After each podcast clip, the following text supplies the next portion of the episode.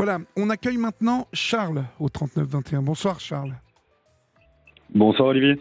Bonsoir. Enfin bonjour pour moi. Oui, bonjour, parce que Charles, vous nous appelez euh, de Melbourne, en Australie. Tout à fait, en effet. Je, vous, je vous entends, c'est comme si vous étiez à côté. Ah, et maintenant, est-ce que vous m'entendez correctement?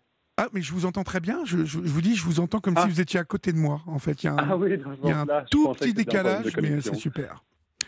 Euh. Charles, quel âge avez-vous?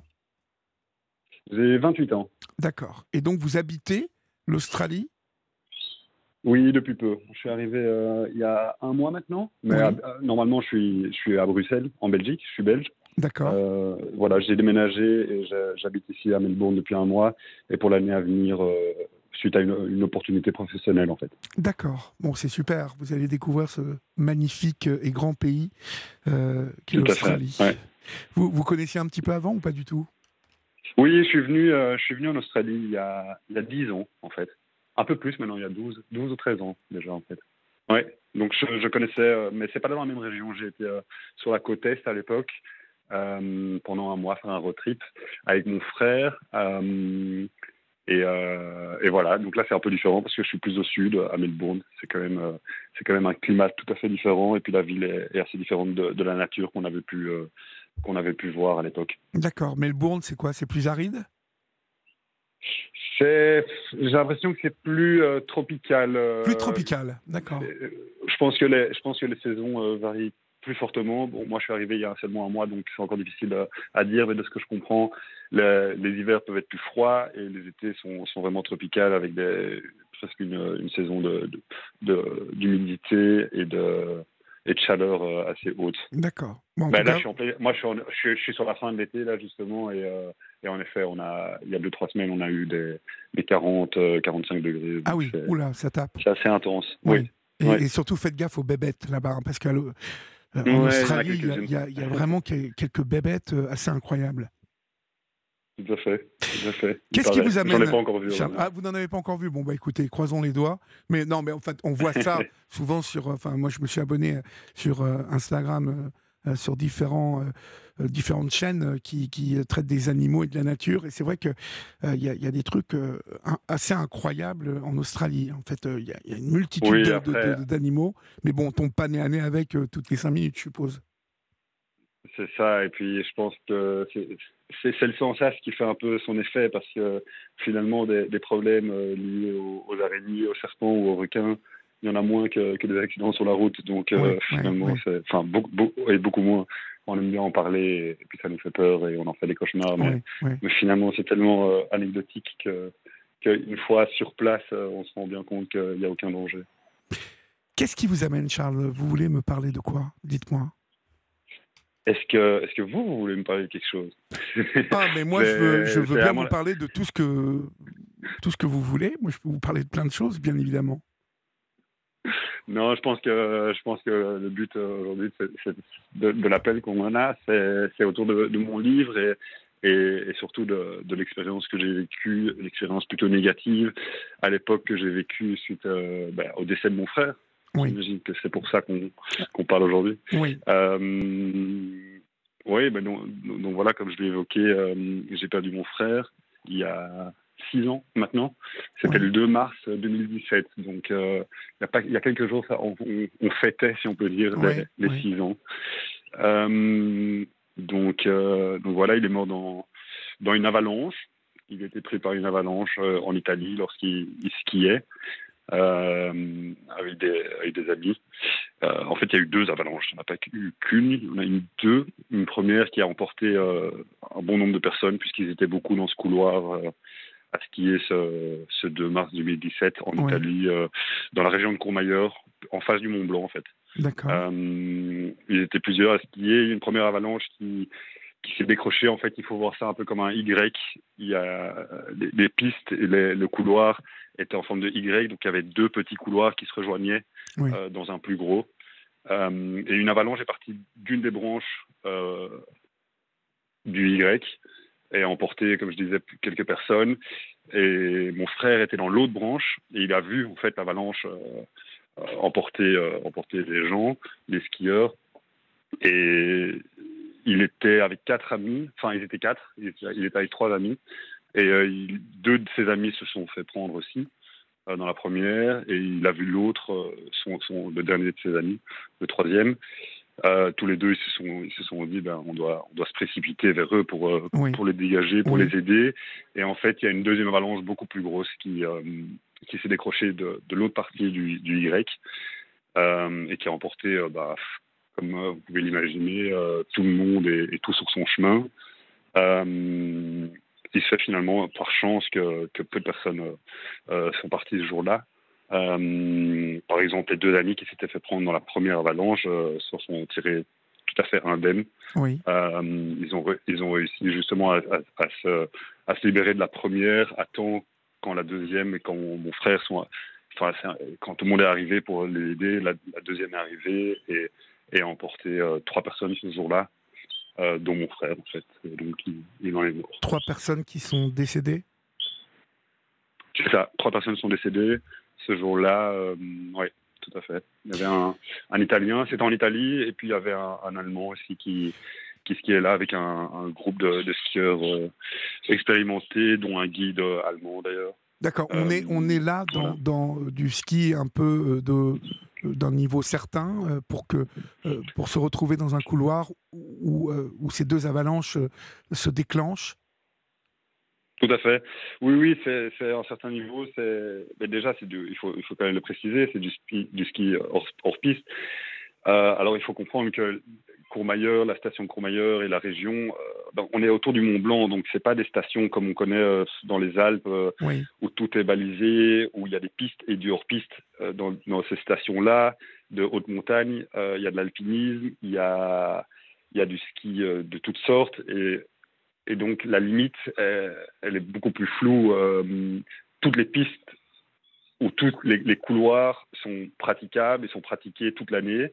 Et certains sont, sont très dangereux.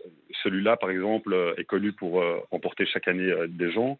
Donc, donc on, sait qu'il est dangereux. je pense que mon frère et ses amis le savaient.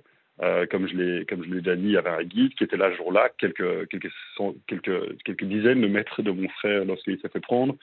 Euh, du coup, euh, évidemment, il y a toute la question du risque et toute la question du est-ce qu'on s'aventure dans un couloir où on sait que chaque année il y a des, morts, on sait que c'est hors piste, mais d'un autre côté, toutes ces stations, tout ce, pan de montagne est hors piste, c'est que les itinéraires euh, pour lesquels il faut évidemment une étude préalable, est-ce qu'on s'y aventure ou pas. je pense que je connais mon frère, enfin je, connaissais mon frère, je pense qu'ils se sont posé la question et ils ont fait leur, leur assessment et et malheureusement, euh, il s'est avéré faux, puisque deux avalanches sont parties quand même ce jour-là.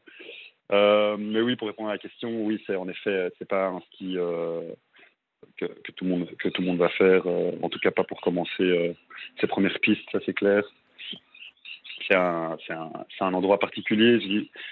En fait, moi, j'ai dans, dans, mes étapes du deuil, disons, même si je ne suis pas vraiment les étapes classiques qu'on décrit euh, pour le deuil euh, la plupart du temps. Enfin, dans mon cheminement, il y a eu un moment où j'ai vraiment eu besoin de, comprendre. En fait, je suis, quelqu'un d'assez cartésien, disons. Euh, J'aime bien ce qui est tangible et, comprendre la, véracité, ou en tout cas ce que je peux voir et entendre avec mes yeux et mes oreilles. Et du coup, j'ai eu besoin de, de comprendre ben, la la, topologie du, du, terrain, comprendre exactement les, les conditions de l'avalanche et tout ça. Oui, oui. Tellement en fait, je, tellement en fait, je pensais que c'était impensable en fait que mon frère soit soit parti. Il y a un moment où il, fallait que je, que je que je vois quelque chose, que que je sente que ce, qui passé. ce qui s'est passé. oui. Que je comprenne aussi, oui, euh, comment est-ce que comment est-ce que ça a pu arriver. Enfin, c'était tellement absurde et inconcevable pour moi du coup, j'ai voulu euh, retourner sur place et mon père avait, mon papa avait la, le même besoin, la même envie, il avait la même curiosité. Il est aussi dans l'aspect assez pratique des choses et, et lui s'est occupé de, de toutes les, les, charges administratives et assez lourdes des échanges avec euh, la commune, avec la région, avec les guides. Euh, parce qu'évidemment, il y a toutes sortes de paperasseries et toutes sortes de points d'interrogation qu'on se pose. Il y, a eu, il y a eu des procès aussi suite à bah, suite au fait qu'un guide ait amené des clients dans le couloir euh, en dessous de deux avalanches. Enfin bref, ça a été très lourd et donc il y a eu beaucoup de, discussions avec, euh, avec la police, et, etc. Toutes des choses que tu n'as absolument pas envie de faire euh, quand tu rencontres une, expérience pareille. Enfin bref, il avait, il avait le même questionnement, il se demandait comment ça avait pu se passer. Et du coup, on est retourné en fait sur place. Et on, a, on a passé une journée entière à marcher dans la montagne pour retrouver en fait ce couloir. En été, bien sûr, il n'y avait plus de neige. On n'avait pas fait l'erreur deux fois. Quoique vous allez comprendre que qu'en fait on a fait l'erreur une deuxième fois. Mais on est, on s'est retourné, enfin on s'est retrouvé euh, là-bas dans la montagne à chercher ce couloir. Plutôt difficile parce que comme je dis, c'est, c'est pas du, c'est pas des pistes qui sont toutes balisées et indiquées. C'est, euh, c'est vraiment une montagne brute euh, qu'on peut descendre à ski si on le veut, mais qui s'y aventure peut s'y perdre. Et, et donc on, y était, on a fini par retrouver le couloir après plusieurs heures à, chercher.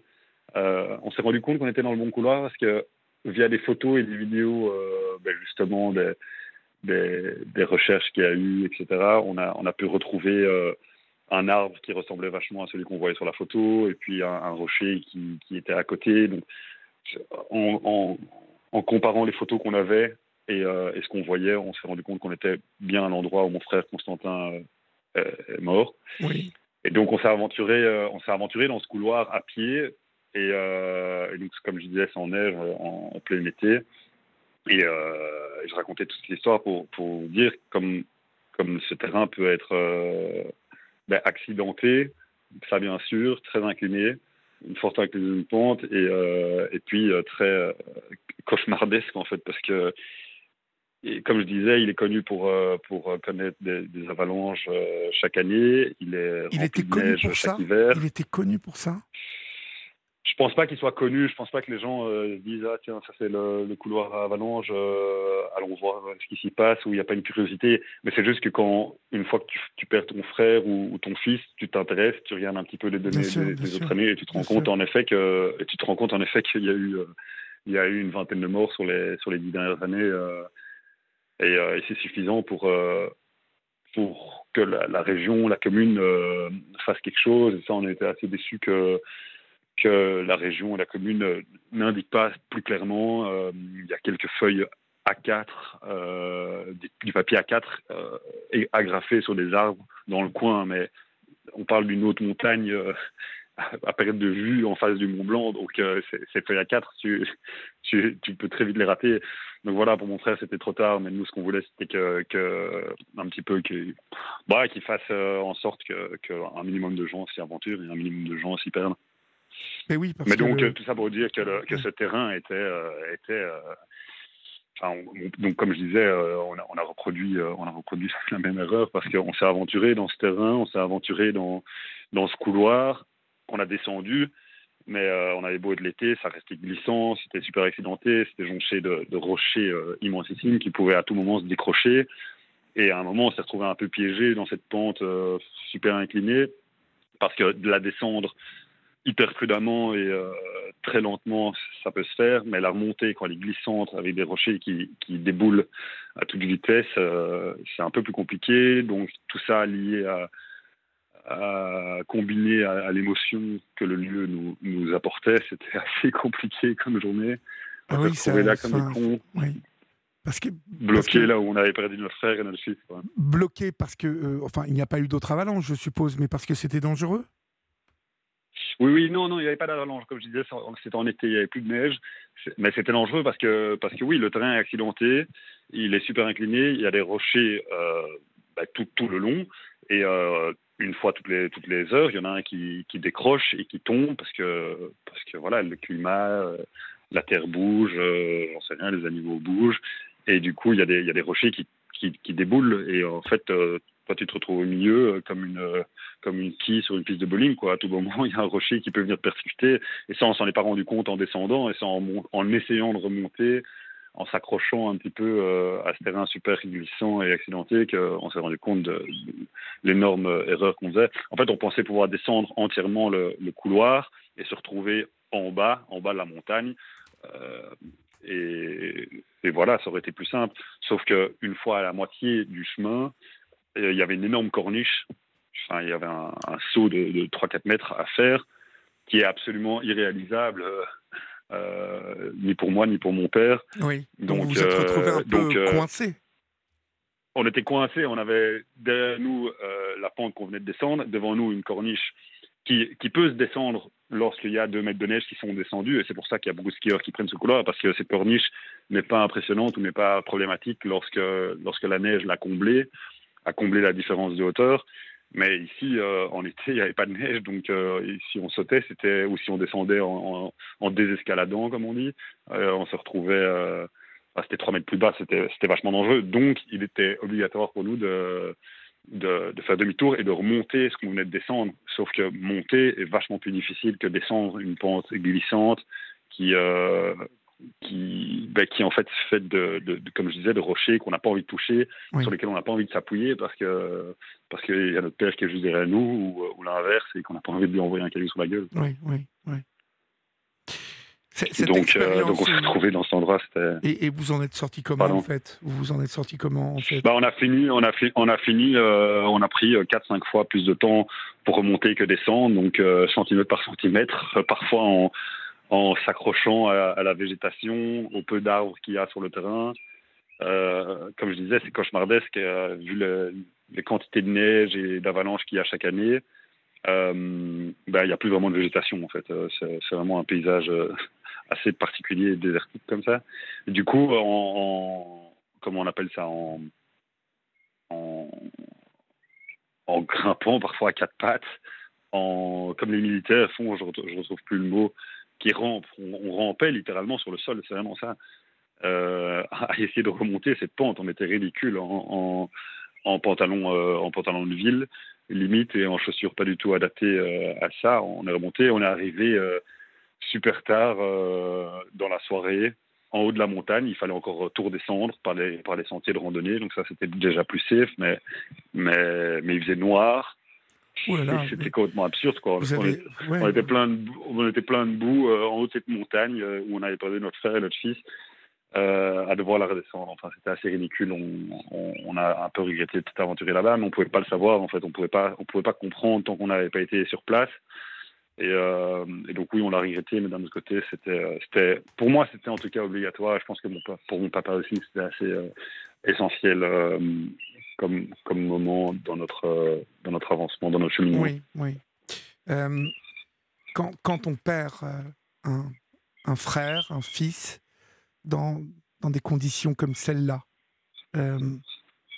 qu'est-ce qui obsède Qu'est-ce qui empêche d'avancer, justement? Parce qu'il y a des questions qu'on ne cesse de se poser, qui ont souvent, finalement, qui, qui, qui n'ont pas vraiment de sens, mais je sais qu'on se pose tout un tas de questions. Oui, ben, donc moi j'étais en Chine en fait, euh, il, y a, six ans. Quand j'ai appris la nouvelle, j'étais seul, euh, je travaillais en Chine. Et j'ai euh, reçu la nouvelle via mon, père, ma mère, en fait toute ma famille qui était derrière le téléphone eux avaient passé une journée euh, cauchemardesque euh, parce qu'au au début, au début, ils comprenaient pas euh, ce, qui, ce, que le, ce que les amis de mon frère essayaient de leur expliquer au téléphone. Et puis il y avait un petit peu, les gens n'osaient pas complètement le dire, donc mes parents ne comprenaient pas ce qui se passait. Puis mon père a dû, une fois qu'il a compris, il a dû l'annoncer à, ma maman, à mes deux sœurs, etc. Et puis très vite en Belgique, beaucoup de gens l'ont su. Enfin, ça, ça, va très vite. Donc mais donc, moi, j'étais euh, une dizaine d'heures. En fait, maintenant, aujourd'hui, en étant en Australie, je suis, je suis de nouveau dans ce créneau euh, où, je suis, où je suis 10 heures en avance sur l'Europe. Oui. Donc là, et donc là, le 2 mars passé, il y a quelques jours, euh, je me suis retrouvé dans la même situation. C'est-à-dire que moi, j'étais au réveil le 2 mars, et, enfin le 3 mars du coup, et avec l'Europe qui était le 2 mars au téléphone Enfin, je dis ça parce qu'on a eu un appel téléphonique comme, euh, comme chaque année, ou alors chaque année on se retrouve le 2 mars, évidemment, en famille.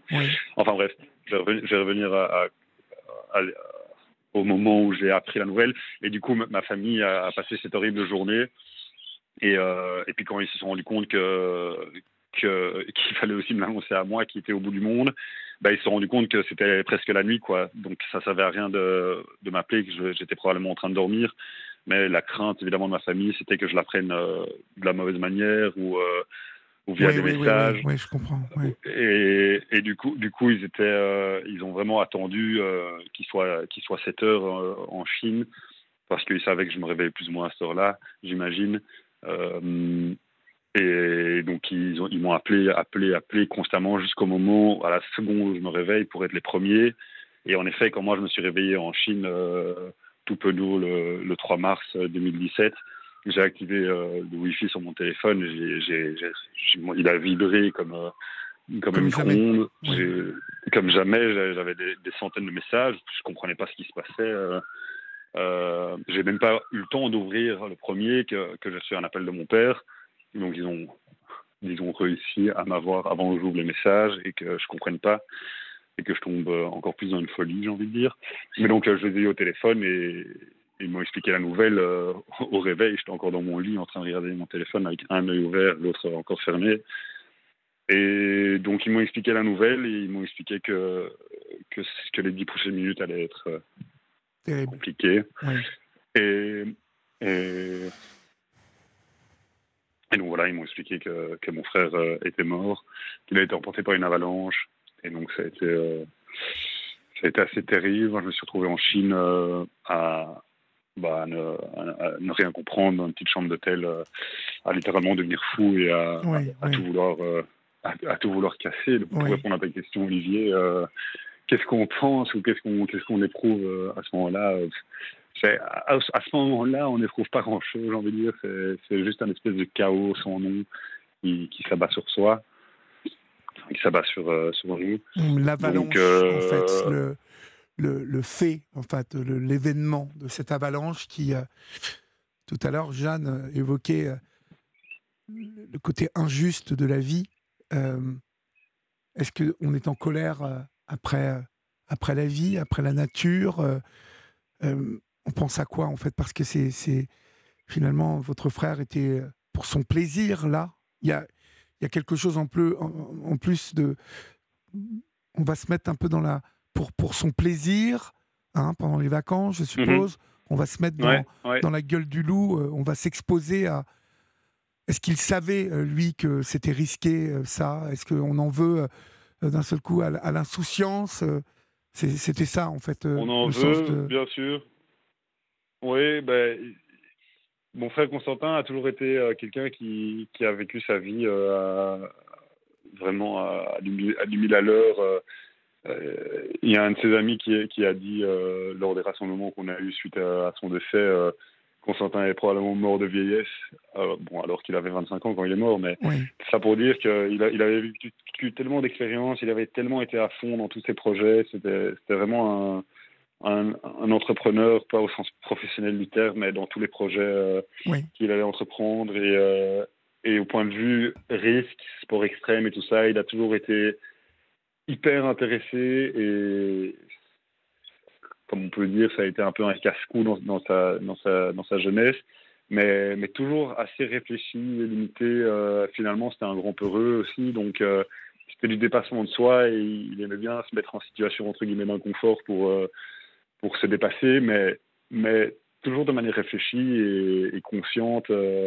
il faisait quelque chose, mais en ayant super peur au, moment même mais il l'avait fait et probablement beaucoup d'autres n'auraient pas osé. Donc oui, il y, a, évidemment cette question du risque, mais je crois que je crois qu'à enfin c'est un peu un peu un peu gros de parler en son nom et, de déclarer quelque chose pareil, mais j'ai l'impression que à, à s'il avait pu choisir, il serait parti de cette manière entre guillemets parce que parce que ça le ça le représente bien dans dans dans sa volonté de vivre euh, les choses à fond et de les vivre sans crainte et de ne pas vivre euh, dans un monde aseptisé où on ose, euh, on ose rien faire, on ose rien dire. il était plutôt provoquant et provoquant dans sa manière d'être et parfois dans ses paroles aussi. Il aimait bien euh, bousculer son, son interlocuteur, le challenger, le pousser, le pousser pour que pour que son interlocuteur devienne le meilleur de, lui-même et, et, le plus et le plus poignant et le plus le plus fort qu'il puisse être il a toujours été là à, élever les gens et à les pousser euh, dans leur, dans leur meilleur, enfin, à les rendre les meilleures versions d'eux-mêmes. Et, euh, et c'était en parole, mais c'était aussi dans les projets. Ouais. Bah, c'est ça qui est, qui est, rageant. Et je sais plus qui a dit euh, il faut il faut attendre que l'arbre se couche pour pour pour en apercevoir sa, sa grandeur. c'est un peu ça. mon frère, il a, comme je disais, c'était quelqu'un d'assez particulier dans le sens où voilà, il était, il était provocateur, il était, il laissait pas les gens indifférents quoi. Il, était clivant. Il y avait des gens qui, qui, qui l'adoraient, oui. peu, peu, et, c'était un petit nombre de, gens, et puis d'autres beaucoup plus qui étaient, euh, qui ne comprenaient pas ou qui étaient méfiants, ou qui le trouvaient juste euh, étrange. Et puis il y en avait carrément qui euh, les plus classiques et les plus coincés d'entre nous qui qui, qui, qui n'aimaient pas. du tout qui n'aimaient pas du tout cette personne qui, qui pouvait bousculer et, euh, et, donc, il a toujours eu un petit peu, je crois, ce profil. Euh, euh, c'est pas tellement euh, étonnant, mais il s'en foutait un petit peu de ce qu'on pensait de lui. Oui. C'est peut-être l'une de ses caractéristiques, d'ailleurs. C'est ça.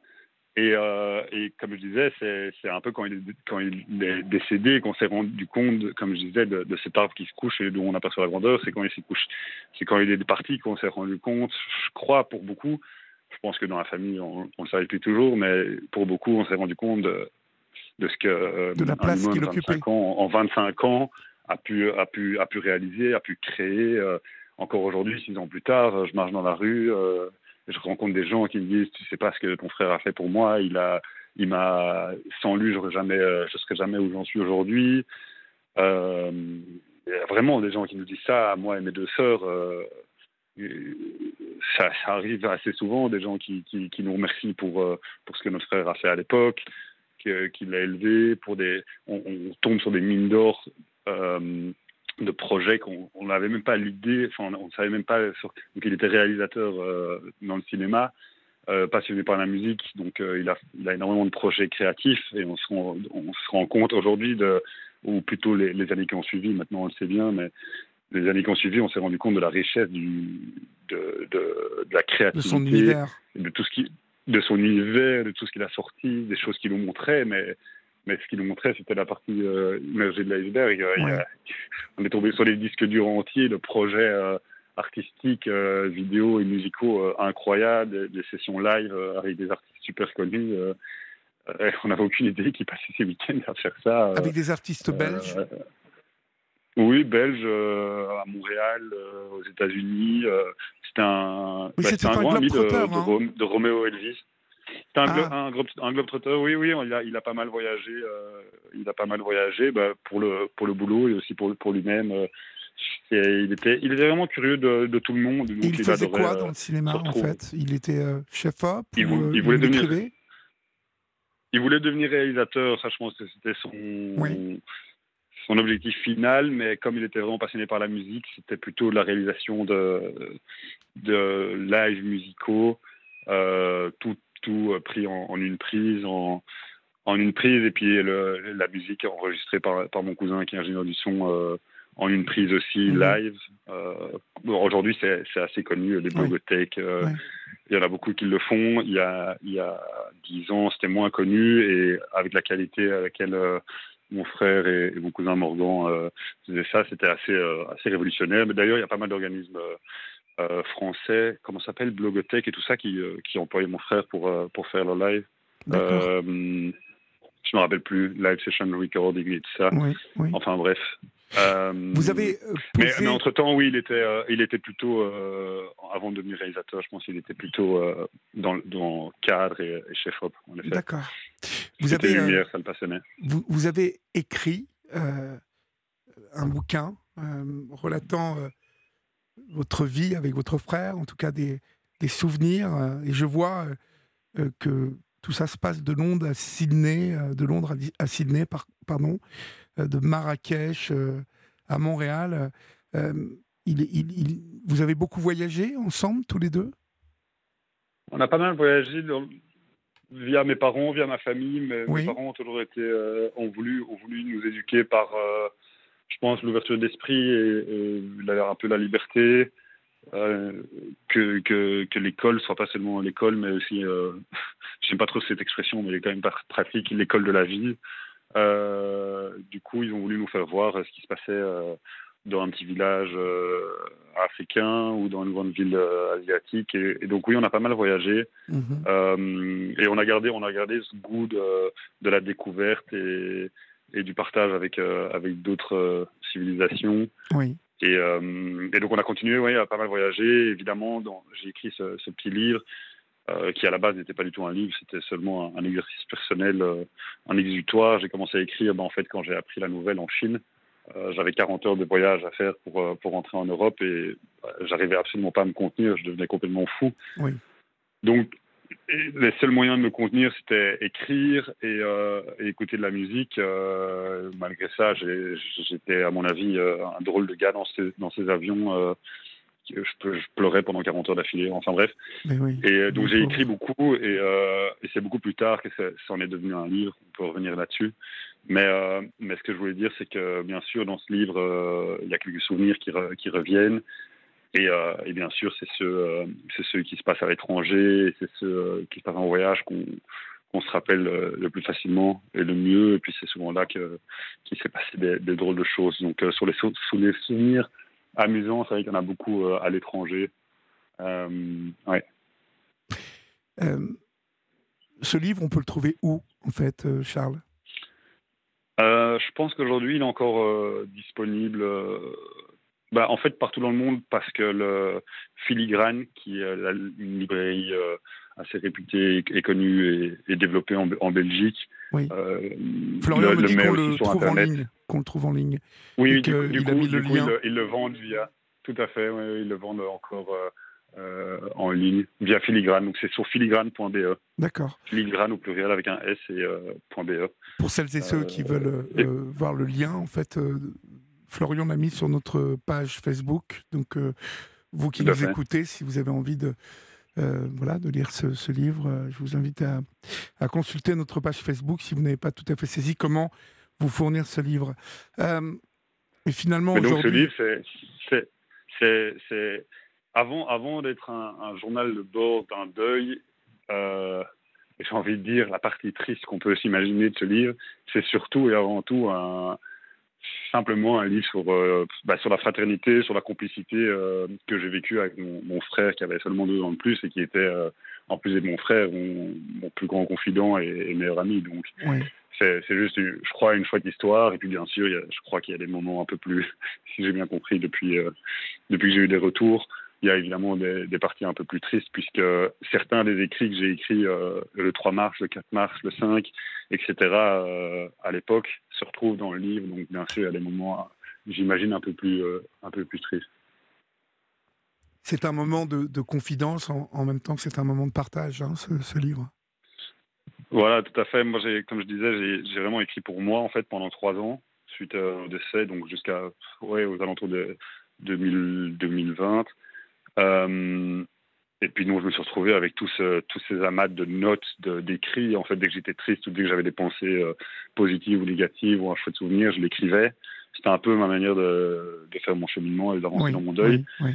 Et puis je me suis retrouvé avec tous, euh, toutes, toutes, ces paperasses, parfois des documents Word, d'autres écrits sur mon téléphone, parfois à la main. Et à un moment, je me suis, bah, justement pendant le confinement, suite, suite, à la pandémie, je me suis j'ai rassemblé tous ces écrits. Je me suis dit que c'était le moment de, d'en faire un document euh, que je pouvais garder et euh, rassembler, sinon j'allais tout perdre. Et, euh, et donc j'avais ce document et c'était un peu au même moment où mes parents et mes deux sœurs se demandaient comment est-ce que j'avançais dans, dans mon deuil parce que j'en parlais pas beaucoup. J'avais un peu du mal à, m'exprimer oralement à l'époque là-dessus, à dévoiler un petit peu mes sentiments. Ils n'avaient mhm. pas pour moi que, que j'intériorise le tout. Et du coup, euh, étant donné que j'avais ce document, je me suis, je me suis justement dit, bah tiens, je vais vous partager ce document qui, qui justement euh, exprime un petit peu euh, quelle a été pour moi ces, ces, trois années de deuil, qu'est-ce qui, qui s'est passé dans ma tête, et, et donc j'ai tout simplement partagé ce document que je venais de remettre un petit peu en forme, quoi. Et ils ont, ça leur a fait beaucoup de bien, je pense. Et nous, ça nous a tous fait beaucoup de bien de pouvoir en parler d'une autre manière, de, après qu'ils aient tous lu mes notes, ben, ils ont, on, avait, on avait matière à discuter. Quoi, donc c'était hyper intéressant de se rendre compte comment on avait tous avancé euh, là-dessus. Et, euh, et, puis en fait, j'ai continué l'exercice de partage. Je me suis rendu compte que ça me, fait que ça me faisait simplement du bien d'extérioriser, de, d'en, parler avec des potes. Et donc, euh, donc j'ai partagé ça avec mes potes les plus proches, et ainsi de suite. Et, et, je me suis rendu compte que ça intéressait ceux qui me connaissaient, ça intéressait d'autres personnes qui avaient vécu des expériences pareilles pour voir qu'en fait on n'est pas seul, qu'on a tous nos morts, on a tous des expériences assez merdiques qui peuvent nous tomber dessus. Et, du jour au puis d'autres personnes que je connais du jour au lendemain, et puis d'autres personnes qui qui me connaissaient pas, qui connaissaient juste mon frère, ou d'autres personnes qui connaissaient ni mon frère ni moi, mais et, qui n'avaient même pas connu un deuil, mais qui étaient juste intéressés ou qui voulaient comprendre ce que c'était en fait un deuil, parce qu'ils avaient 20 ans, 30 ans, ils n'avaient jamais connu ça de, près ou de loin. Et du coup, je me suis rendu compte qu'il y avait un peu un intérêt, et euh, c'est comme ça que à un moment, c'est tombé dans les oreilles de, mon éditeur euh, chez Marc Belge, qui, euh, qui s'est dit, bah oui, on a pas mal de littérature sur le deuil, mais on n'a rien sur un jeune qui perd un, un semblable. Oui. Euh, écrit, écrit de cette manière assez, assez légère, puisque je l'écris un petit peu comme, comme je peux m'exprimer, c'est-à-dire, bah, je sais pas, pas, pas de manière très académique, réfléchie, oui. académique. Et c'est ça, c'est vraiment une question académique. Je pense que mon éditeur était assez étonné du texte au début, qu'il a voulu apporter beaucoup de changements, et moi, euh, c'était impossible. Soit euh, je publiais comme, comme j'avais sorti ce, ce, ce, texte, soit, euh, soit je ne publiais pas parce que ça ne m'intéressait pas de, de faire euh, de la littérature, un roman ouais, ou, une, ouais. ou, ou, une, chouette, une chouette histoire. Le but, c'était vraiment de partager de manière euh, abrupte ce, qui, ce qui était sorti de, de, de mon bic. Et du coup, euh, et du coup, euh, voilà, c'est comme ça que finalement, il m'a dit, euh, bah, publions-le, euh, faisons, faisons, faisons quelque chose de, de, cet écrit. Ça peut apporter euh, à des gens beaucoup. Et moi, à ce stade-là, toute la, toute la, comment dire, le, le fait que je voulais, que j'avais du mal à en partager, à, le partager et à, à, sortir ça, euh, c'était vraiment envolé entre temps à force de l'avoir partagé. Euh, j'avais vraiment plus euh, aucune barrière qui, qui me qui m'empêchait d'en parler et donc euh, donc moi ça m'allait très bien si mes écrits pouvaient faire plaisir ou aider des gens j'étais ravi donc donc je me suis dit why not allons-y. Ça pourrait être un, un, exercice intéressant. Et puis et puis surtout ça, me faisait plaisir dans le sens où mon objectif premier c'était quand même qu'on n'oublie pas mon frère qu'on continue entre guillemets à, parler de lui prouver que aussi qu'on peut être heureux à nouveau après euh, après un, un, drame pareil. On peut revivre. Et euh, qu'on qu peut se reconstruire, qu'on peut revivre et, euh, et, si le tout ça pouvait être autour de mon frère et et le, le, le, le célébrer d'une certaine manière. Oui, mais avec son souvenir, avec en, en, en faisant rejaillir la, la lumière, l'énergie qui se qu'il dégageait. Parce que ça, ça existe toujours à travers son œuvre, à travers vous tous et toutes euh, qui euh, l'avez connu, aimé. Et je, je, je, dis souvent à celles et ceux qui m'appellent dans cette situation de deuil que le temps fait de toute façon son, son œuvre et que et qu'après il est bon de penser à celui ou celle qu'on a perdu, qu'on a qu'on aime toujours et qui mmh et qui vit à travers nous et qui euh, et, et, auquel on pense dans des moments très positifs. Je trouve que ça fait du bien de, voilà, de penser à des moments euh, heureux qu'on a vécu ensemble. Ça fait du bien d'être triste en même temps que d'être euh, léger, heureux, d'avoir vécu ça. Euh, voilà, c'est. C'est ça, c'est ça, c'est un drôle de mélange. C'est deuil, c'est deuil, c'est vraiment quelque chose de difficilement explicable. C'est difficile d'y mettre des mots. C'est un mélange assez insensé de, de sentiments oui. à des moments euh, euh, assez, euh, assez indescriptibles. Oui. Je dois dire, j'ai fait l'exercice ces, ces, six dernières années, depuis qu'il est parti de, bah, d'avoir de, des discussions, de, bah, comme je disais, d'écrire. Et je pense ne pas avoir encore réussi à, à mettre les, les, mots justes sur ce qu'on puisse ressentir exactement et ce qui se passe. J'ai fait un essai, mais mais je crois qu'on peut passer une vie entière à, à s'intéresser. À écrire, oui, à se souvenir. Ouais. Merci Charles, ouais. en tout cas de, de votre passage Merci sur l'antenne d'Europe 1. Euh, et puis, ben, j'entends les oiseaux euh, de là-bas. Donc, euh, ah, oui. le chant des ouais, oiseaux euh, d'Australie traverse euh, comme ça par les ondes et, et vient inonder la France dans 80 Europe 1. Des perruches et des perroquets. Eh ben, super. Oui, oui j'entendais que ça, ça chantait sévère. Bonne soirée bonne à, vous à vous et alors. bonne journée. Bonne journée à vous, puisque ça Merci. commence. Merci Olivier. Au revoir Charles. Au revoir.